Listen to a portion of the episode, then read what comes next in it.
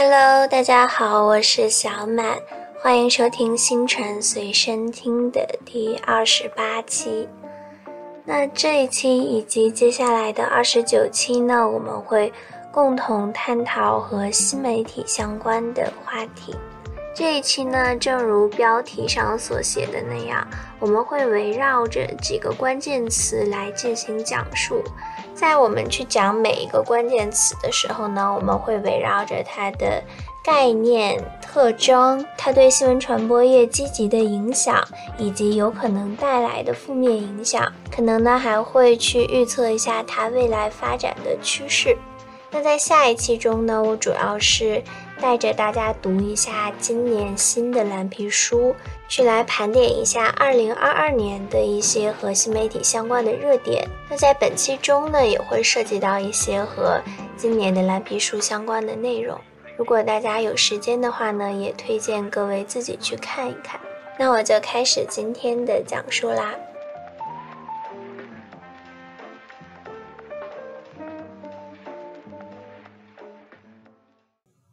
首先呢，在谈具体的这几类媒体之前呢，我们先来对新媒体做一个界定。新媒体的定义呢，是基于数字技术、网络技术以及其他现代信息技术或者通信技术的具有互动性、融合性的媒介形态和平台。在现阶段呢，新媒体主要包括了网络媒体、手机媒体这二者融合形成的移动互联网，以及其他具有互动性的数字媒体形式。同时呢，新媒体也常常指基于上述媒介从事新闻与其他信息服务的机构。因此呢，新媒体它既可以代表一种新兴的媒介的总称，同时呢，它又可以指从事这些服务的机构。它本身呢是具有这样媒介和媒体的双重性质的，在不同的语境下，它有不同的含义。那么新媒体这个概念，它是有一个演变的。在 Web 一点零时代呢，许多人眼里的新媒体指的就是网络媒体。当时呢，大家更愿意去用网络媒体这个词，新媒体一词的使用频率是比较低的。那在现在呢，也就是 Web 二点零时代，一些新的社会化媒体应用形式，比如说微博、微信，它的传播模式是和网站不太相同的，所以呢，它会被一些人称为新媒体。我们现在所说的新媒体，就和 Web 一点零时代特指的网站这一类网络媒体指代的内容是不一样的了。因此可以说，新媒体本身是一个相对的不断更新的概念。这个词呢，从二十世纪六十年代沿用至今，涵盖了各种不断变化的传播技术和媒体形式。那在未来的新媒体呢，又和我们现在所指代的新媒体的内涵是不一样的了。那在现在呢，新媒体是具有一些共性的，它这种共同的特征呢，我把它归结为十大特性。但是也要提醒各位的一点呢，就是我现在所说的它的这些特征呢，并不是意味着新媒体就只有这些特征，因为我们文科这些东西它是怎么说都有道理的。你可以把它拆分成更多的特征，也可以把它组合成为三大特征或者是五大特征，这个呢就是随你喜欢。另外一个需要各位注意的点呢，就是这十大特征是整个新媒体，或者说我们现在所有接触到的这种媒体呢，它都适用的特征。也就是在接下来我们去讲社交媒体、去讲移动媒体，它们之间都是有相互重合的部分。不光是在接下来的概念界定当中有重合，它们的特征呢，其实大部分也是通用的。当别人去问你，那新媒体有什么样的特征，或者是社交媒体有什么样的特征，甚至是短视频直播有什么样的特征，你很可能会答差不多的答案。所以呢，还是可以举一反三一下的。那新媒体的第一个特征呢，就是它的丰富性，或者说是海量性。由于新媒体主要是借助于网络这个技术手段或者是平台呢，网络它的连接是非常高效的，这也就造成了我们会拥有海量的内容。同时呢，这种海量的内容也使得每一个人的需求可以得到满足。在互联网时代呢，小众的需求也一样受到重视。我们之前提到过长尾理论嘛，但是呢，这种海量性也会导致传统的把关失效，把关的权利让渡给了社交关系和算法。同时呢，从另一个角度来看，海量内容也并不完全是一个优势所在，它在一定程度上会增加人们的搜索负担，或者是我们之前提到过的信息爆炸、信息冗余等概念，它实际上也提高了对人们媒介素养上的要求。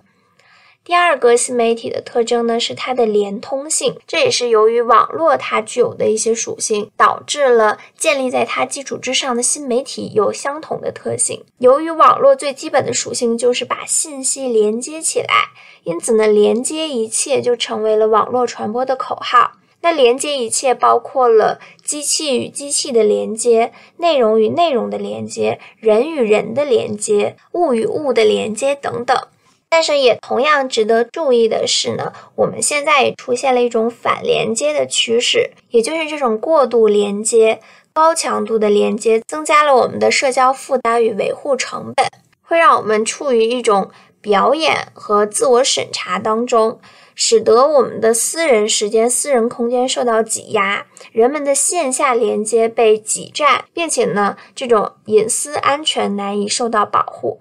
举个例子来说，就是由于现在的这个疫情原因嘛，所以很多我们在线下要做的事情都转移到线上。比如说，我们现在在网上上网课，或者说我们现在在网上办公，那么原来线下的社交和你在线下独处的时间和空间呢，会被线上所挤占。我们每个人去使用网络的时间也大大增加了。那么，当你在用互联网进行这个线上的工作或者学习到一定的限度的时候呢，你会产生一种社交倦怠，会产生一种对网上的强连接的厌倦。比如说，你在上网课的时候呢，会想要把这个摄像头关掉。或者是想用一种网上办公的时候偷偷摸鱼、关掉自己的朋友圈的方式呢，去来逃避这种被别人观察、被别人去审视这样一种状态，或处在一种逃避、一种反网上连接的这样的状态中，所以反连接也会成为一种需要重视的趋势。第三个新媒体的特点呢，就是它的交互性、互动性。这种互动性呢，意味着传授关系逐渐平等，双向传播成为可能，多级传播成为常态。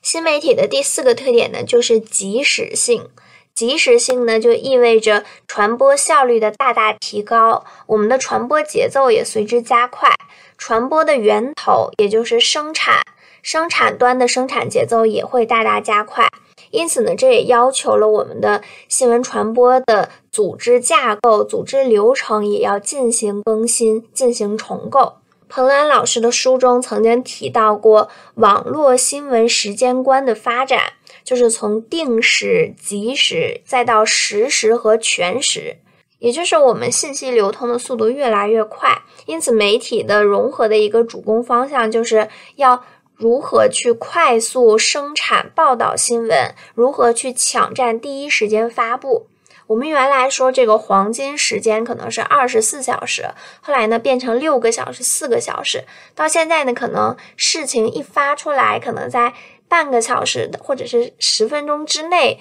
你对它的一个报道就要成型，就是刚刚发生了什么什么事情。但是呢。在另一方面，也要注意到一味的快也是不可以的。所以呢，我们会出现一个对应的慢新闻的新闻概念。我们去强调新闻的质量、深度和准确性，在某些情况下是要重于新闻速度的。第五个特点呢，就是开放性。网络的开放性、新媒体的开放性呢，都意味着它的参与主体的扩大。也使得每一个人都能参与到新闻生产过程中来，但是同样也值得注意的一点呢，就是这种开放性也造成了谣言横生、假新闻后真相以及主流文化会被恶意解构等问题，这都需要我们重视。第六个新媒体的特点呢，是它的虚拟性。网络传播以数字化为基础，所以它本身的虚拟成分是非常大的。用户在虚拟空间之内进行虚拟的线上交往，也形成了虚拟群体。同时呢，这种虚拟的群体呢，会对现实产生巨大的影响。比如说，网上的虚拟讨论可以推进现实生活中的社会热点事件。网络上的暴力事件可能会发展成为线下的现实生活中的一种暴力行为。同时呢，虚拟空间中的用户可以拥有多种身份，并且自由切换、展露后台和进行前台的表演。这也会带来私人空间和公共空间的界限模糊，出现公共领域私人化、私人领域公共化的现象。但是呢，我们也要注意到，虚拟并不意味着对现实没有影响。在现在呢，互联网是深度嵌入到社会当中的，虚拟空间和现实空间同一化的趋势非常明显。所以呢，对于网络空间的治理也正在进行中。那互联网也不是法外之地，我们在去互联网上进行虚拟交往的时候呢，也依然要去遵守现实社会中的秩序。新媒体的第七个特点呢，就是由这个虚拟性随之而来的匿名性。由于网络的去中心化，虚拟性使得匿名性成为可能。匿名性的特征呢，有利于意见的大胆发表，促进网络事件的有效解决。但是与此同时呢，匿名性也有可能带来集合行为、群体极化。破坏网络环境的秩序，但是呢，现在网络和现实融合趋势更明显，因此呢，匿名性就相对弱化了。第八个新媒体的特点呢，就是它的数据性，因为网络传播本身就是基于数据嘛。没有数据，一切都是无源之水。在生产端是需要海量的数据资源来支撑生产，媒体要和大数据机构合作。那在内容分发和受众接收端呢，需要更多的数据来进行用户分析，通过收集用户的数据进行精准推送和需求的开发。大数据价值提升，但是呢，用户数据的泄露也成为了问题。比方说，之前比较火的那些换脸软件，实际上呢，也在隐蔽的去窃取用户的面部数据。那在现在呢，数据素养也在成为一种新的媒介素养。数据素养呢，就包括了数据意识、数据获取能力。分析和理解数据的能力，运用数据进行决策的能力，以及对于数据作用的批评和反思能力。同时呢，还要具有对自我数据的风险意识，比如说个人数据的保护意识、隐私意识等等。新媒体的第九个特点呢，就是它的无界性，就是没有界限。因为互联网它带来跨地域的高效率的传播，极大程度上去除了空间上的限制。各种空间都可以聚集在网络空间内，没有空间的差异。信息的流动解除了空间的限制，可以实现大范围的、没有界限的传播。这也促使了文化融合的现象突出。那新媒体的最后一个特点呢，就是它的多媒体性。现在媒介融合的趋势也在不断增强，网络传播呈现出来的信息本身就具有多媒介的形态，可以更加符合人的感官喜好。比如说文字、图片、音频、视频、动画、互动游戏，包括我们说的 VR、AR 这种新设备等等，都可以去满足用户各种各样的需求，都可以在互联网中得到实现。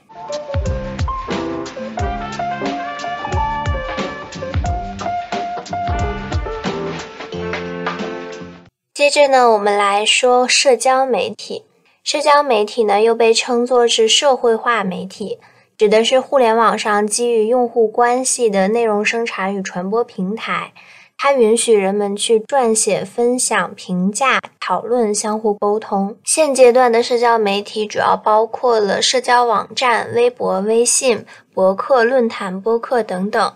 社交媒体不仅为普通人提供了社交的平台。带来了丰富的内容资源，它也在改变人们获取信息的路径。同时呢，它还促进了公民新闻与自媒体的繁荣，也是对专业媒体的信息传播模式和传播格局都带来了重大冲击。社交媒体应用的实质是网络空间对现实社会关系的复制与重构。比如说，中国的微博、微信，美国的 Facebook、Twitter 都是属于比较有名的社交媒体。那社交媒体它就相当于是新媒体当中具有社会化、社交性的这样的媒体，它是新媒体的很重要的一部分。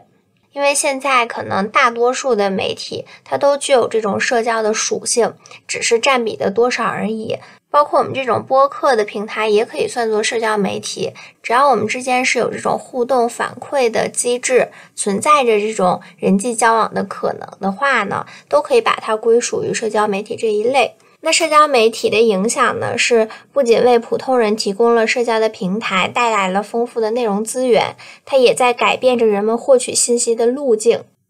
那社交媒体的特点呢，可以总结为四点。当然呢，也可以和我们刚刚说的新媒体的特点结合起来，因为社交媒体属于新媒体的一种嘛。社交媒体的特点，首先呢是平民性，因为社交主要是由普通的民众构成的。那这个平民性就体现在我们这些普通的用户也可以进行创作、编辑、传播、消费和评论上。第二个特点呢是对话性或者说是互动性，社交媒体是双向的多对多的交流对话型媒体，它包括了媒体机构和大众的纵向沟通，也包括普通大众之间的横向沟通。第三个特点呢就是社交性，因为它是社交媒体嘛，人们使用社交媒体不仅是为了自我传播，更是为了维护和拓展人际关系。社交媒体的第四个特点呢就是真实性。社交媒体既是虚拟的，也是实在的。用户在社交媒体中往往以真实身份示人。那像微博当中很多大 V，它实际上也是实名的嘛。我们刚刚说新媒体特点的时候，也说到了虚拟性和现实的真实是嵌入到一起的。那社交媒体的社会功能呢，主要有三个。第一个是信息聚合功能。社交媒体的优势就在于把信息高效的传递，信息呢可以得到快速聚合。第二点呢是沟通协调功能，社交媒体为社会多方力量都提供了沟通的平台。像很多传统的主流媒体，它也会入驻到社交媒体当中。比方说人民日报，它除了自建客户端，它在微博、微信这样的平台上也有属于自己的账号。这样呢，就方便了民众去在社交媒体上和不同的力量进行沟通。社交媒体的第三个功能呢是危机处理功能，在突发事件当中，它可以快速整合信息，为处理危机提供条件。同时呢，它还具有社会动员、促进公共舆论形成等多方面的功能。那这一点呢，在微博上表现的是比较明显的。在疫情最开始的时候，我们经常是通过微博的热搜来去关注到某地的疫情的信息等等。那接下来呢，我们就说两个典型的社交媒体，一个是微博，一个是微信。首先呢，微博的定义就是一种基于用户关系、信息分享、传播以及获取的通过关注机制分享简短实时信息的一种广播式的社交媒体，或者说是一种网络平台。微博的传播结构呢，是以内容为纽带的社会关系网络连接。它的传播结构是个人中心化加内容关联，也就是一些用户可以借助既有的社会地位或者是影响力，在微博中很快赢得众多的连接粉丝，从而呢变成话语的权力中心。而多数用户呢，连接主要是基于原有的社会关系，规模有限，话语影响力也有限。也就是你在现实生活中的社会地位，在微博中可以平移过去，这也就导致了我们之前可能在传播学中也有提到过的这个公共领域的问题。那么，微博能否成为公共领域？一个反对的说法呢，就是因为。微博它是一个权力在集中的地方，它没有办法达成真正的人人平等，达成真正的公平的交流和讨论。看似每一个人都有话语权，但是这个权力的大小也是有区别的。可能普通人的发声就比较难以被发现，而一个明星的一条发言可能是一呼百应，每个人都去疯狂的点赞转发。所以，微博也并不是一个理想的公共场域，也不是意见的自由市场。接着呢，我们来说微博的传播特点，主要分为五点。第一个呢是内容上的微型化，因为微博原先是有字数限制的嘛，你需要在一百四十个字以内去发表你的观点，这实际上也对用户的文化水平有一定的要求。第二个特点呢就是传播的移动化。这也和新媒体的特点是相关的，因为新媒体主要就发生在移动网络上面，所以微博也具有这样的特点。第三个特点呢是交流结构上的开放性，这也和它的互动性、社交化都是相关的。第四个是传播的碎片化，这也是和内容的微型化是相关的，因为它传播的信息是很有限的，每天接触到的信息又是海量的，所以就造成了传播的碎片化以及人们接收信息的碎片化，或者说碎片化阅读是我们整个时代的一个特征。第五个微博的传播特点呢，就是信息传播和社交有机结合。因为微博作为典型的一个社交媒体，它必然是具有这种交互性、互动性、社交性的。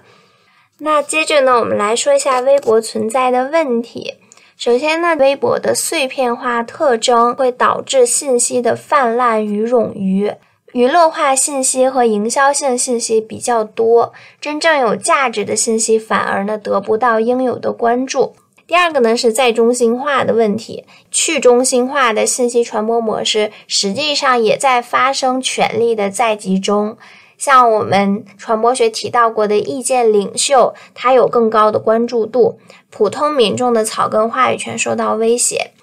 第三个问题呢，就是弱势群体被排斥在范围之外，处于失语状态。比方说一些盲人，比方说一些老年人，比方说一些文化水平比较低的、不太会去使用这个社交媒体的人等等。根据微博自己发布的用户报告呢，实际上它的月活用户也只能达到五亿人左右。其中呢，九零后和零零后的占比接近了百分之八十，且女性用户规模是高于男性用户的。所以呢，微博群体它是呈现一种年轻化的趋势。那中国实际上是有十四亿人，它只占了不到三分之一的使用人口。那么这就说明，微博舆论它并不等于真实的民意。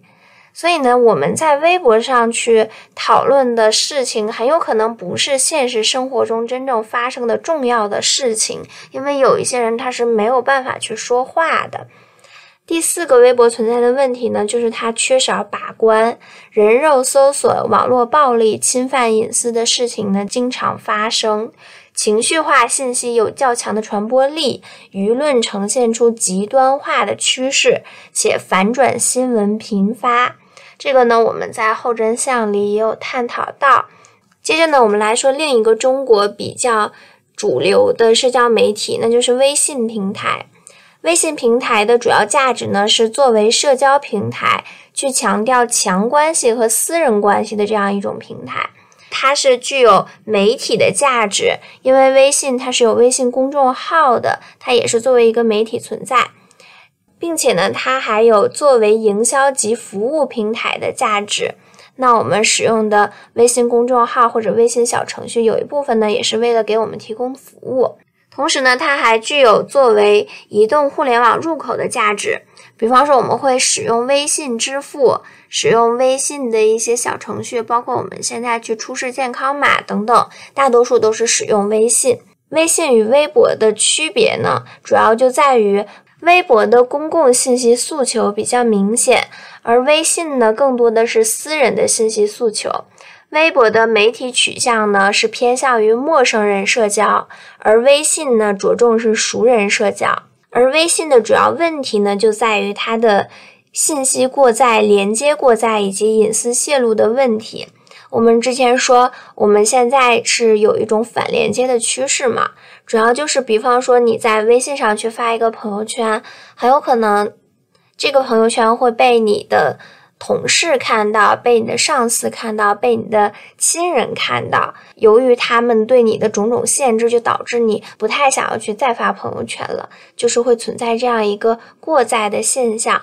那针对这个社交媒体呢，我们再给大家提供一些数据。这个呢，就是摘自于二零二二年今年的蓝皮书，蓝皮书里的中国社交媒体用户使用行为研究报告。关于这个蓝皮书呢，我们在下一期中会给大家更详细的去进行解读。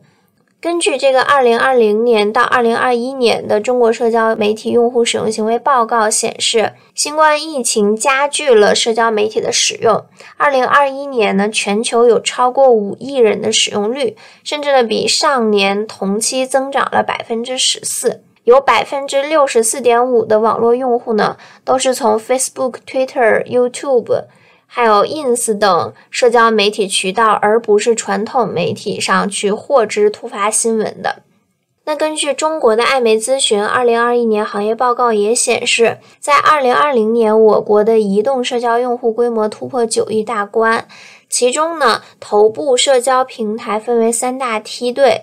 月活过亿的有 QQ、微信、微博。那根据中国互联网络信息中心提供的最新消息呢，也显示，中国网民平均每周上网时长从二零二零年十二月的二十六点二个小时，增至去年的十二月是二十八点五个小时，这是每周的上网时长哈，并且呢，有七点七亿的网络新闻用户。这个规模呢是和二零二零年十二月相比是增长了两千八百三十五万。那这七点七亿个新闻用户呢，也是上网时长量增长的有力支撑。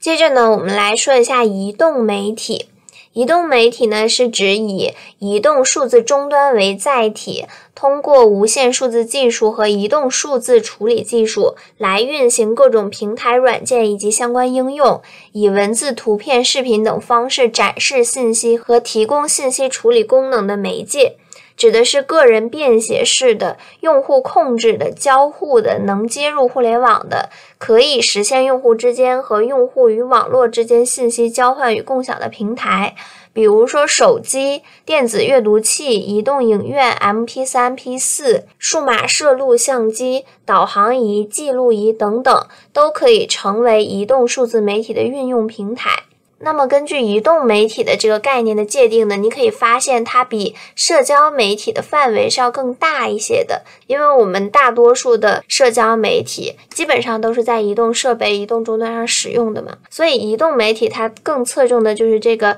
移动的特点以及它对信息技术的利用。那么，移动传播就是基于移动媒体的传播，指的是通过各种移动平台，在用户之间、用户与网络之间进行信息交换的传播过程。那么，移动媒体或者移动传播呢，它也有几个特点。首先呢，是这个便携性和无界性，它更侧重这种移动的便携。任何人呢，利用手机都可以进行随时随地的信息传播。将时间和地点的阻碍降到最低，但是另一方面呢，也使得我们无时无刻的暴露于大众传媒之中，完全为大众传媒所建构的信息空间所笼罩。第二个特点呢，就是个人性与自主性。移动媒体不仅是一个通讯工具，更重要的是它代表着一个确定的用户，是一个人社会关系的衔接平台。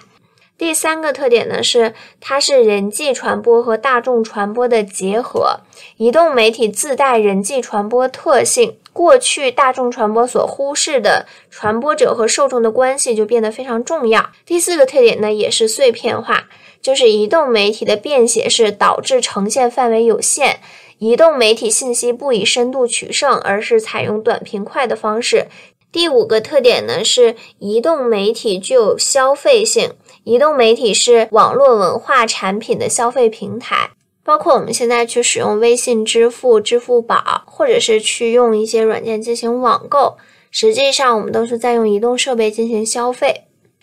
这里呢，我们要补充一个我们国家在二零一四年出台的关于传统媒体和新兴媒体融合发展的指导意见。它在这里呢，明确提出媒体融合要把移动优先作为一种策略。那关于移动优先具体的内涵呢，可以分为五点。首先呢，就是移动化，所有的传统媒体呢，都要把主战场转移到移动平台这个主流上，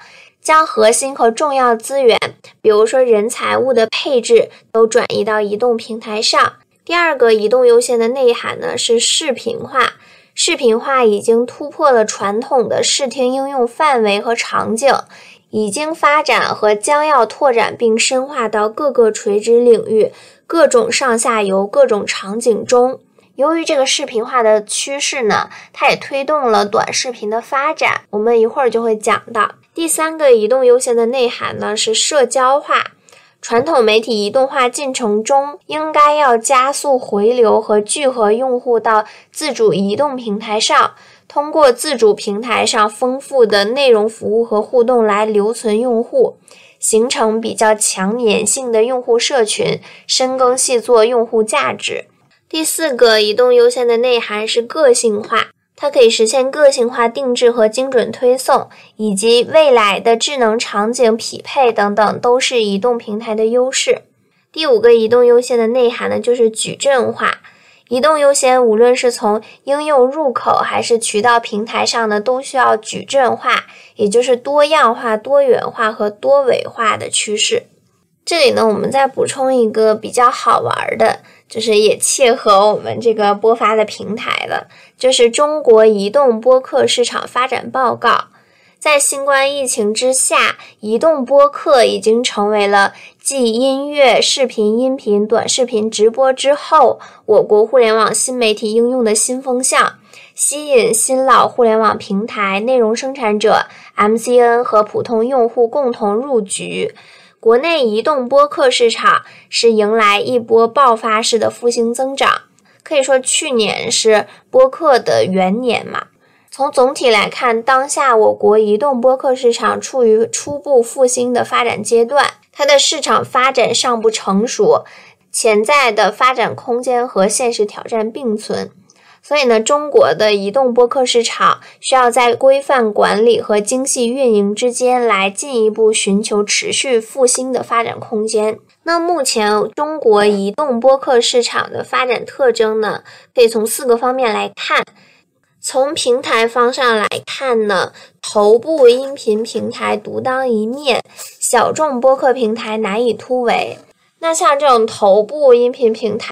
就包括喜马拉雅。包括大家现在在收听的这几个渠道呢，都是会有一些有名的人去入驻到这些平台当中。那么比较小众的平台，它的发展的规模和速度可能就远远比不上这些头部的平台。第二个呢，是从内容的创作方来看，节目的持续规律更新和商业变现成为现实难题。这说的不就是我吗？既不能保持一个比较规律的更新，并且呢也没有任何收入。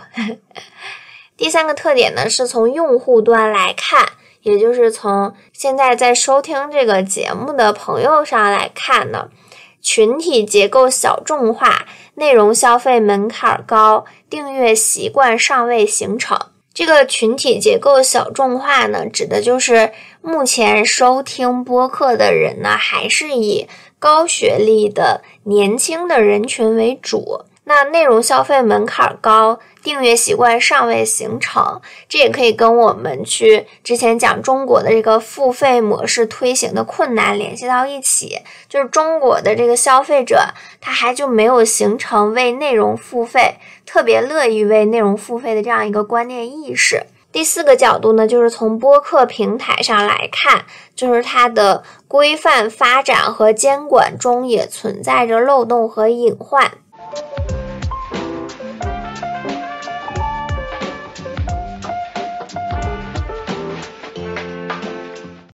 接着呢，我们来说一下智能媒体。智能媒体的定义呢，是依托于人工智能的媒体形态，主要包括了对传感器、虚拟现实、物联网、大数据、云计算、人机交互等智能技术的运用。一方面呢，表现为对人类能力的模拟；一方面表现为对人类能力的加强和拓展。从用户的角度来看呢，可以把智能媒体当做是一种贴合用户需求的综合性媒体，可以智能的识别用户的喜好，并且呢，在服务和信息两方面都提供良好的使用感受。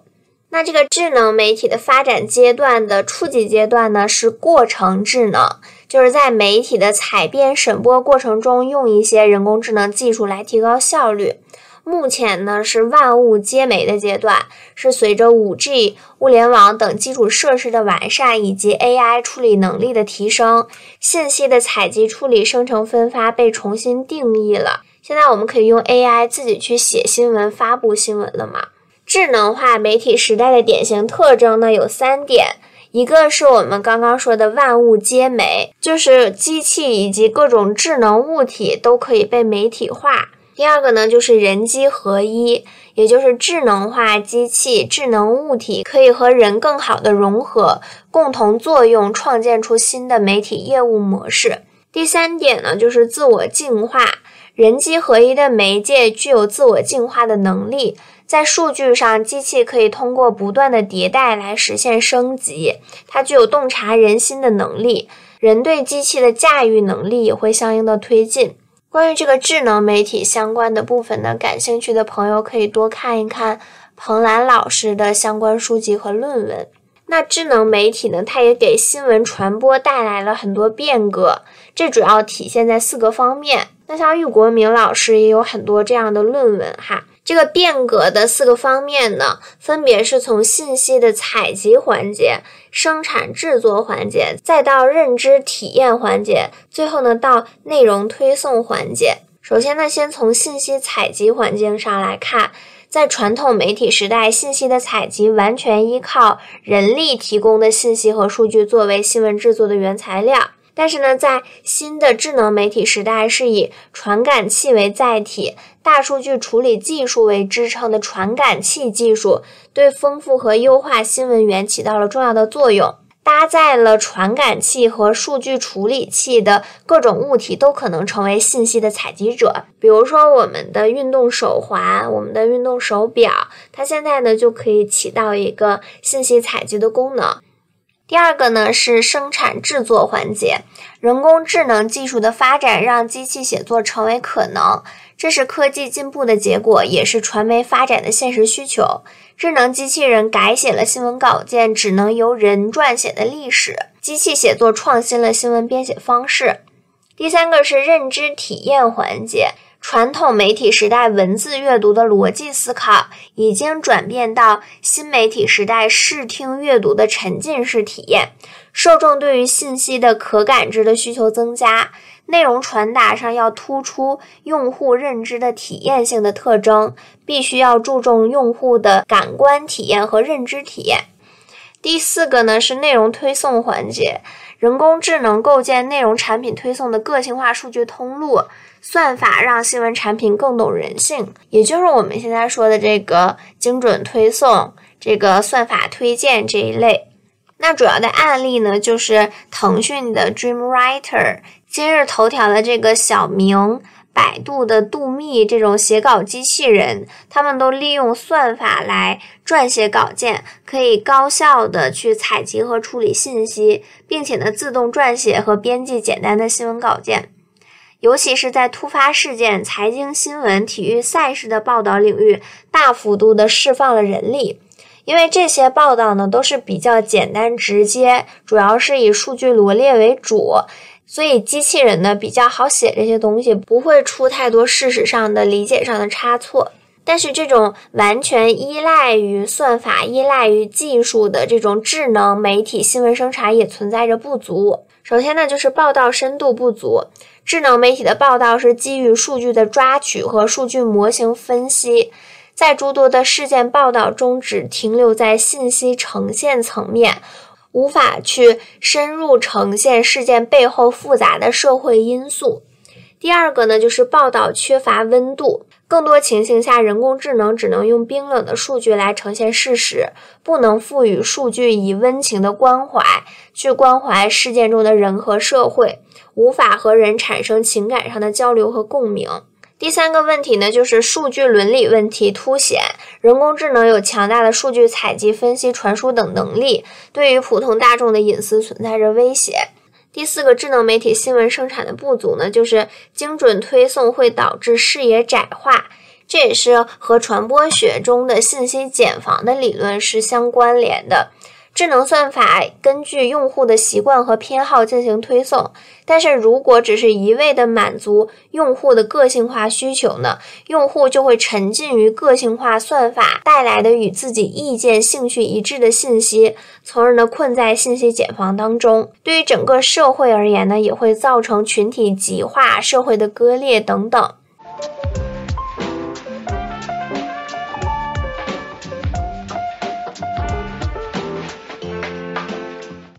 接着呢，我们来说网络直播。网络直播是基于互联网，以视频、音频等形式向用户发布实时信息的活动。它既是一种新型的媒介技术，也是一种新兴的媒体形态。和传统的视频直播相比呢，网络视频直播更表现出互动性、多样性、自主性、效益性和真实性的特点。传授之间的互动实现了真正意义上的共识性。像以前的电视台，它也会有这种现场连线，有这种现场直播等等。但是呢，它由于这个节目制作的周期，它的那个现场连线和我们实际看到这个节目本身还是存在一定时间差的。但是现在这个网络直播、网络互动，它的这个共识性的特点就更加突出了。你在这边发一条信息，那边主播就可以及时的回答到你的问题。那网络直播的特点呢？除了刚刚我们说的这几个啊，它还具有草根性、消费性、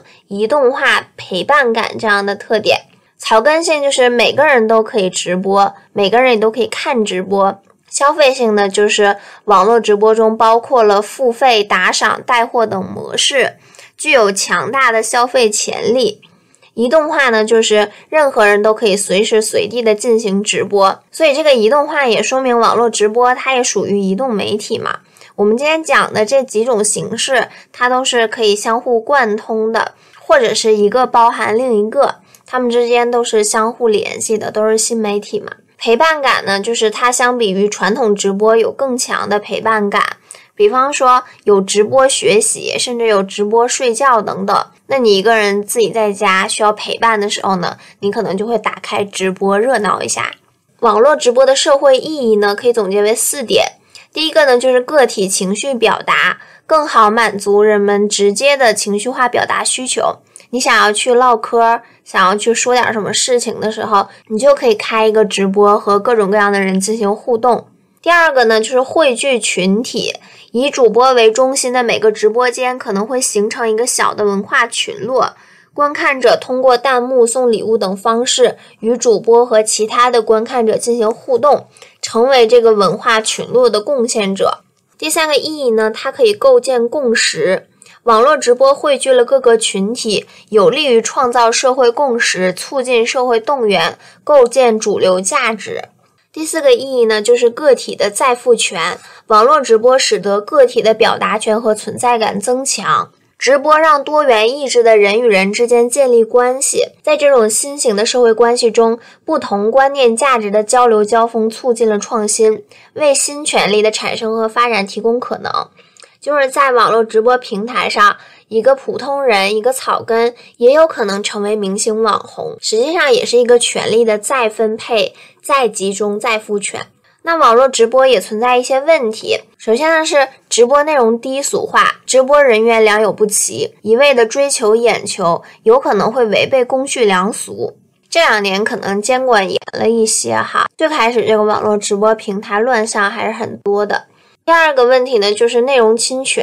侵犯个人隐私，直播内容常常会伤及无辜。因为很多人他直播，他不一定是在自己的房间内，他在直播过程中，他可能在大马路上，他可能去围观一个事件等等。那么可能你在去直播的过程中，你可能就会拍摄到一些不应该出现的人，或者是画面，或者是不想被拍到的人。那么这些人的隐私怎么被保证呢？你这个画面又是直播。不能去后期进行剪辑和打码，那实际上就是一个有争议性的问题了。第三个呢，就是平台规范化程度不足，为了竞争，有一些人甚至放弃道德底线。网络直播因为它是存在着这个利益上的追求，那么有利益追求就一定会有竞争，有竞争就一定会有不正当的竞争者出现。那么直播平台的规范化就是需要呼吁的一个事情。我们直播乱象有更多的措施。首先呢，就是还要完善这个制度，制定出相应的准入规则，加强监管力度，建立健全直播行业长效监管机制，对各类资源进行整合，明确划分各部门的职能范围，采取多部门联合协同监管的方式。第二个呢，就是平台监管要加强。直播平台对直播内容要严格审查，提升门槛，引进大数据、人工智能、云计算等现代化技术进行高效监管。这个人的审查是管不过来的，但是机器审查有可能可以。那关于这个网络直播呢，我们再来补充一个慢直播。慢直播呢是采用无剪辑原生态的直播方式。相较于以往的新闻直播来说呢，直播画面没有明显的视觉冲击，依据实时场景进行直播，时长相对较久。直播镜头无剪辑，后期无制作加工，原生态的呈现事物发展，为受众提供真实的现场感。慢直播的出现最早可以追溯到二零零九年，挪威广播公司拍摄的纪录片，叫《贝尔根铁路分分秒秒》。这个纪录片以一种最原始也比较枯燥的方式，完整的拍摄了一列火车从挪威首都奥斯陆 （Oslo） 到第二大城市 Bergen 七个小时旅程的完整过程。它的主要作用呢，就是为受众提供一个窗口来观察世界、感受场景。这类直播的存在也证明了营造在场感与陪伴感也是直播的一种重要功能。所以呢，慢直播的核心要点或者是特点呢，就在于陪伴感、参与感、情感投射以及身份认同。慢直播存在的意义呢，在于它的出现是对快直播泛娱乐的补充，也形成了对电视新闻碎片化传播的补充。因为它又慢又长，相较于以往聚光灯式的由媒体机构所主导的新闻报道逻辑。这种在社会热点话题之下搭建出来的无引导倾向、无剪辑、不间断的空场直播场景，把主动权交还给网民。在一个比较真实客观的信息场中，网民不只是云监督，有可能还是云参政、云问政，向我们展示出了网络直播的舆论建构和传播价值。比方说，一个典型的慢直播，就是在新冠疫情爆发初期，民众对于信息传播的透明度、客观性、真实性有巨大渴求，对于武汉的抗疫行动有很高关注。所以呢，在这个背景下，二零二零年的一月二十七日晚上，中国广播电视总台。在自有的五 G 新媒体平台央视频上推出了大型网络直播，全景直击武汉火神山雷神山医院建设最前沿，就是以慢直播的形式来全程记录火神山雷神山医院从无到有的过程。三处固定摄像头对准的就是施工工地，没有特写，没有剪辑，没有插播，没有音乐，没有解说。在这一档完全没有设计感，并且画面比较枯燥的慢直播中呢，却成为了观看人数破亿，最高五千七百万人同时在线观看，点赞数超过二百二十一万的一个现象级直播。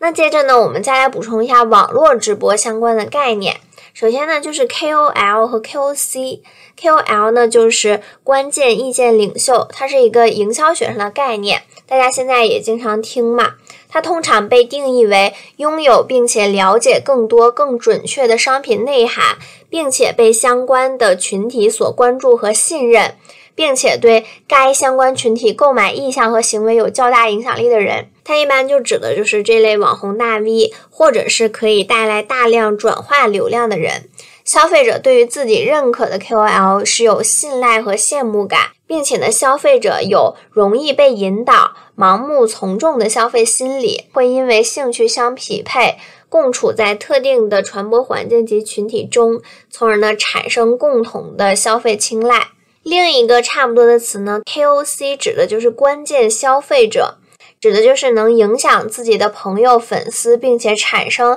消费行为的消费者。当前自媒体的 KOC 呢，包括个人微信号、微信朋友圈群聊等。KOC 就是没有 KOL 那么有影响力，而且呢，主要是以一个消费者的身份，以你的朋友存在的。但是你这个朋友当中，一定会有某一些品牌的忠实粉丝，或者是对这些，比方说美妆产品等等比较有研究的朋友。那这一类呢，它就可以慢慢的做成 KOC，进而呢进化到 KOL。KOC 呢是可以基于消费群体的身份去来表达真实感受，分享生活经验，并且呢与其他消费者相互交流。他们对于品牌有足够的信任和喜爱，并且呢热衷于在互联网上进行网络分享。所以呢，也可以把他们定义为乐于社交分享的品牌忠实追随者。这一类人呢，你在小红书上是看到比较多的。第三个网络直播相关概念呢，是叫私域流量。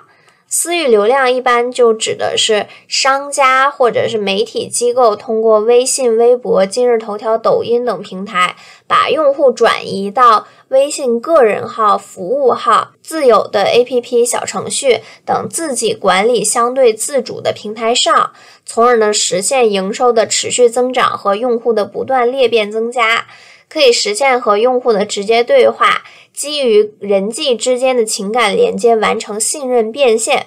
私域流量有三个特点，就是属于自己所有，可以免费触达，可以反复使用。所以这也是很多网红在努力的一点。比如说，我们刚刚提到这种一哥一姐，他就已经可以把他在这些平台上的大部分粉丝和流量转化为自己的私域流量。他甚至可以自己去做这样一个软件，做一个小程序，让大家去下载这个小程序，下载这个软件，只去关注他一个人的所有信息，他就已经有这么大的影响力了。但我不知道他们有没有在做这样的事情哈？有关注的朋友可以给我更新一下信息。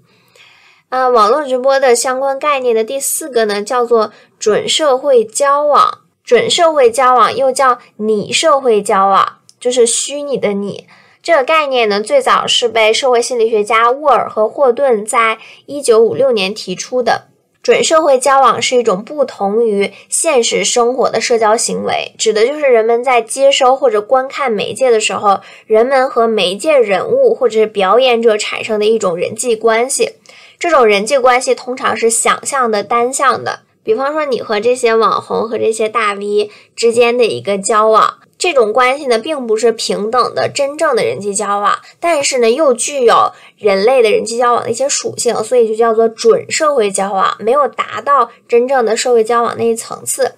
那在这个交往过程中呢，媒介人物或者表演者为了满足和适应用户的需求和喜好，会不断调整自己的表演。同时呢，用户会给予更多的互动反馈。这种交往的持久性呢，就会形成准社会关系。比方说，收听我这个节目的人，感觉我是一个可能说话做事比较有条理，然后性格比较好的人，但实际上我也会有发疯暴躁的一面。但是我不会在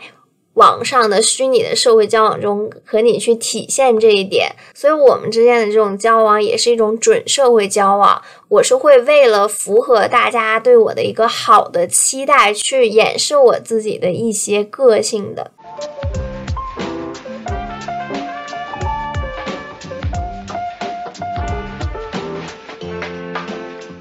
那我们本期节目的最后一个话题呢，就是。短视频，短视频是一种以视频长度以秒计数，主要依托于移动智能终端实现的快速拍摄与美化编辑，可以在社交媒体平台上实时分享、无缝对接的一种新型视频形式。它融合了文字、语音、视频，可以更加直观立体的表达用户的需求，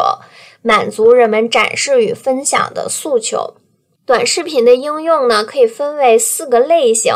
一类呢是社交型的短视频应用，比方说微博故事、微信短视频这一类呢，着重体现的是社交功能。第二类呢是工具型短视频应用，它是以美拍、秒拍、ins 为主，主要呢就是提供简洁、功能方便、多样的拍摄和快速剪辑视频的工具。现在比较流行的还有那个抖音自带的那个剪映 APP 等等。第三个呢是媒体型短视频应用，比方说之前上一期提到的那个梨视频，还有新京报我们视频等等这一类呢，是可以提供新闻资讯的短视频应用，多发布新闻价值更突出的新闻信息。它更重视的就是这个新闻性，因为短视频当中它有一小类是提供新闻资讯的短视频嘛，短视频整个是一个比较大的概念。第四个分类呢是娱乐型的短视频应用，就是抖音、快手这类是普通人记录生活、发布日常的应用。那短视频兴起和发展的原因呢？它是政治、经济、数字技术各方面促成的结果。从政治环境上看呢，国家相关政策对于互联网创新产业的支持，促使了短视频的蓬勃发展。同时呢，对短视频进行监管，也使得它可以良性健康的发展。从技术层面上来看呢，移动互联网、移动设备以及开放的社交网络，可以使短视频的发展有更良好的传播环境基础。同时呢，许多短视频应用依托算法，通过对用户的智能分析，可以进行精准的个性化推送，使用户长时间逗留。就是你喜欢帅哥美女。然后抖音就会一直给你推帅哥，一直给你推美女，然后你这个刷着刷着，你就怎么都走不出去了。你像我本人就比较喜欢去看那个解压类的小视频，就是比如说给海龟摘藤壶啊，或者是那种在海里捡垃圾，或者是那种修驴蹄子。去洗那些脏毯子等等，你就看着他拿各种小机器在上面，哎呀，又擦又洗又烘干，你就觉得特别快乐。然后一连就看好几个这样的视频。第三个短视频兴起的原因呢，是从用户角度看，短视频这种形式也符合短平快的信息消费方式，顺应了如今的用户信息消费习惯。我们就是一个碎片化信息收取的时代嘛。第四个呢，就是从经济层面上来看，短视频平台进行内容精准推送，创新短视频应用，为用户制造了良好的体验。同时呢，也可以制造热点话题，努力进行推广。短视频的火爆离不开各大短视频平台的助力。你现在在看抖音什么的，上面也会有热搜榜、今天的热搜等等。那短视频的传播特点呢，主要有四点。第一个呢就是碎片化，第二点呢是互动性，第三点呢是丰富性，第四点是嵌入性。前三个呢我们就不细讲了。第四点嵌入性呢，指的就是移动短视频的便利，使得它可以被嵌入到多场景和媒介内容当中。它既是一个独立的文本，又是开放的关系链中的一个部分。既可以作为视频自媒体来被生产和消费，同时呢又可以连接微博、微信各种媒介，它是一个多用途的媒介。就是你在抖音上看到一个好玩的小视频，你可以去分享到微信朋友圈中，或者是去私聊给你的朋友，或者呢是把它发到微博上。那微博上有一类视频博主，他就是以搬运各大短视频为主的，他自己不生产新闻，自己不生产短视频。它只是视频的一个搬运工，当然这也存在着一些，比如说二创、二改、侵权等问题。那短视频存在哪些更多的问题呢？首先呢，就是同质化、跟风型内容生产同质化，以及算法指向性，容易引起受众的审美疲劳，内容定位高度同质化。如果你比较喜欢跳舞类的自媒体博主呢，可能你连续刷十个视频，八个都在跳最新最流行的同样的一个比较洗脑的舞蹈。第二个呢，就是低俗化，还是和直播一样，为了迎合受众，获取流量，去生产低俗低质内容，经济利益导向明显，包括暴力、血腥、色情、恶搞等低俗内容屡禁不止，虚假内容和谣言也借助短视频渠道传播更快。低俗视频腐化社会风气，传播不当价值观。第三个问题就是它的粗制作，就是所谓 UGC 用户生成内容，它缺乏专业指导，用户创作能力和平台创作机制存在粗泛化问题。因为每个人都可以发短视频，那它就一定会存在着这个不太专业的成分。第四个呢，就是碎片化。人们呢逐渐丧失理性分析判断能力，逐渐会被情绪化、刺激化的内容主导。因为太碎了嘛。你短短的一个视频，你想要三十秒或者十秒钟抓住人的眼球的话，你就一定会需要一些情绪化的东西。如果你把我的这个节目截取一个片段做成短视频的话，那一定没有人看，因为你滑到它，它上面就很平淡的在给你讲这些概念的话呢，你一定会跳到下一个那种大呼小叫或者是非常好笑的视频当中。第五个呢，就是缺乏治理，内容侵权现象频发，以金钱为导向的消费主义导致社会价值观异化。也造成平台假货横行、扰乱市场纪律的现象发生，还是需要治理。第六个呢是过度商业化，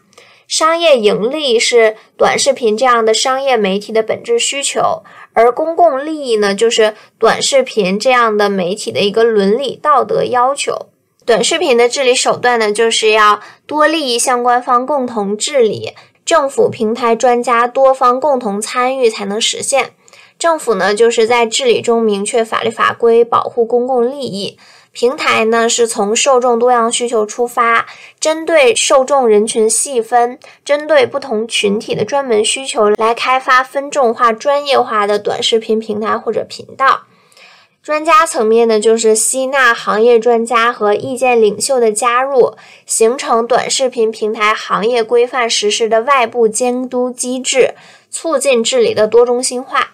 有一些治理的案例，就是二零二一年的民法典、未成年人保护法、著作权法、个人信息保护法和数据安全法等多部法律正式实施。在有关短视频的条款中呢，国家已经从版权保护、未成年人网络保护、数据治理、平台治理、内容管理等不同方面进行了立法，短视频的法治体系得以建立健全。短视频未来的发展趋势有哪些呢？首先呢，就是它一定是垂直内容会向精细化的方向发展，也就是内容创作会更加的专业化。一方面呢，会更加突出信息和内容的专业有效，这就需要生产者在垂直行业里精耕细作；另一方面呢，会更加突出个性化、风格化、关系化的表达。强调叙事，强调信息密度、强度、节奏、情感等等。受众他也是有独立思考、判断能力，是有对知识的渴求的。那你过于碎片化、过于浅显的信息呢？可能在未来已经不能满足广大受众的需要。即使是短视频，也要带给人一些信息的增量。第二个呢，是平台规范化的趋势会更加明显。第三个呢是兼顾国际视野，融入对外宣传。短视频呢，将来也会成为对外关系的新助力。第四点呢是平台的商业化重心会转向内容电商。在今后的短视频平台内容电商竞争白热化之后，供应链的竞争就会成为平台竞争的核心。第五个就是头部平台四处开疆，促进边界扩展。除了短视频直播电商之外呢，在短视频平台追剧、刷综艺、看电影、玩游戏成为常态。接下来，短视频的平台功能会更加丰富。掌握了全民流量的短视频平台，将在商业化的驱动下四处开疆、八面拓土，加快拓展边界的时速。这里呢，我们再来补充一个中视频的概念。中视频呢，指的是时长为一分钟至三十分钟的视频内容。像短视频呢，我们往往是界定在一分钟或者三十秒之内。那中视频的特点呢，是视频呈现方式绝大多数以横屏为主。中视频对应的需求呢，就是用户想要去观看关于产品测评、人文科普、学习技能等内容的视频。这些视频具备一定的垂直性、实用性和专业性。用户呢，可以在一定时间内高效的获取更多的实用信息。和长视频相比呢，中视频时间更短，创作成本较低。但是相比于短视频而言呢，中视频又具备一定深度，创作门槛更高。那在 B 站上呢，就是以中视频为主的。那最后呢，我们再来补充一个二零二一年的中国短视频行业发展报告。也是给大家提供一些专业化的视角哈。那在数字经济发展背景下，二零二一年短视频用户活跃度和粘性持续提升，商业规模继续扩张，头部抖音阶段性领先，平台马太效应加剧。所谓马太效应，就是富者越富，强者越强。那像抖音内部的头部博主的影响力和关注度就会更大，包括抖音作为一个平台本身，它也会占据整个短视频平台当中比较大的市场。接着呢是垂类内容壮大，直播带货成为常态，短视频治理也进入二点零阶段。聚集短视频行业内部有两个突出特点，一个呢是平台扶植品牌。拓展品类，加速建设电商基础生态系统。第二个呢是微短剧品质向好，在多元变现的探索中商业化加速。然而呢，随着短视频产业高速发展，短视频侵权纠纷日益白热化，二创侵权成为焦点。展望二零二二年，发展自营电商，加速推进本地化服务，将是头部平台重点业务发展的共同选择。技术赋能内容生产，将推动短视频竞争进入新阶段。那以上这些呢，就是本期的全部内容了。在本期当中呢，我们首先对新媒体的定义特征进行了界定，接着呢，我们就去给大家讲述了社交媒体、移动媒体、智能媒体以及网络直播和短视频各自的定义特点，对我们现在的社会对新闻传播带来的积极的影响、负面的影响，并且呢，给出了进一步治理的一些措施和展望。也给大家提供了相关的概念补充以及一些专业的数据支撑。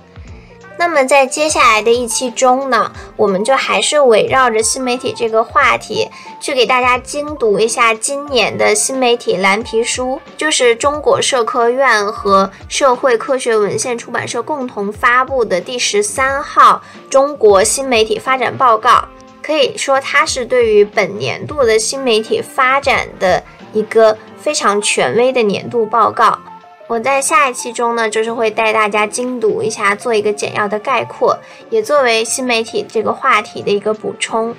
那我们下期再见，拜拜。